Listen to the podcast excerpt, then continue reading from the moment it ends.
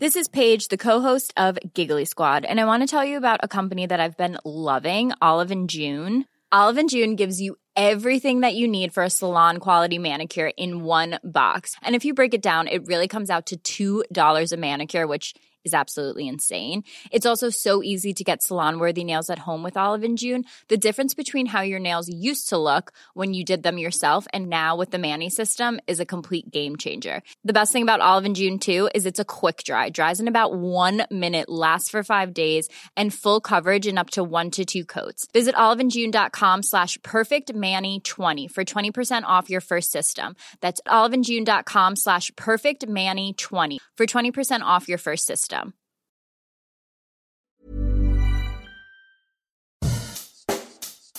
Bonjour et bienvenue dans Savez-vous que, le podcast d'anecdotes du Dauphiné libéré. Chaque jour, on vous raconte une histoire, un événement marquant, qui vous permettra de briller en société et de vous coucher un peu moins bête.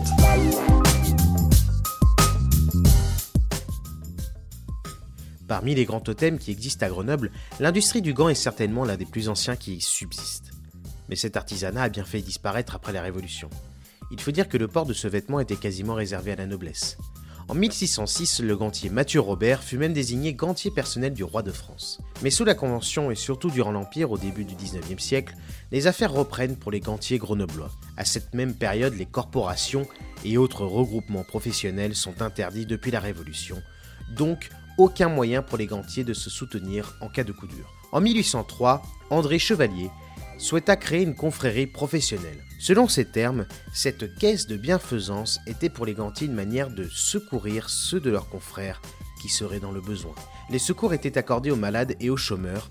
Un médecin et un pharmacien étaient rémunérés par ce fonds. Les statuts de cette caisse furent en partie rédigés par le maire de l'époque, Charles Renaudon, et reçurent l'accord de Joseph Fourier, alors préfet de l'Isère et représentant du gouvernement.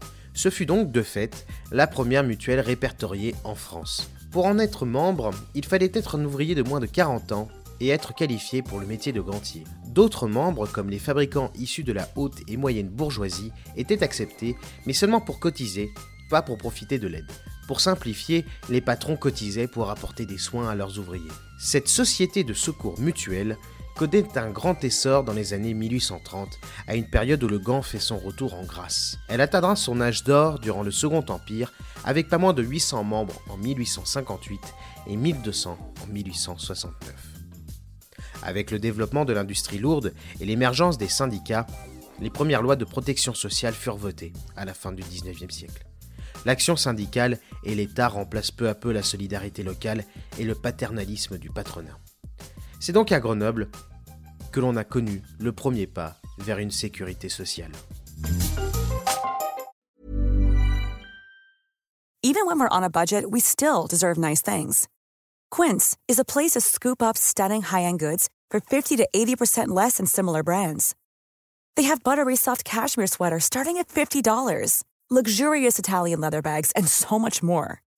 Plus, Quince only works with factories that use safe, ethical, and responsible manufacturing.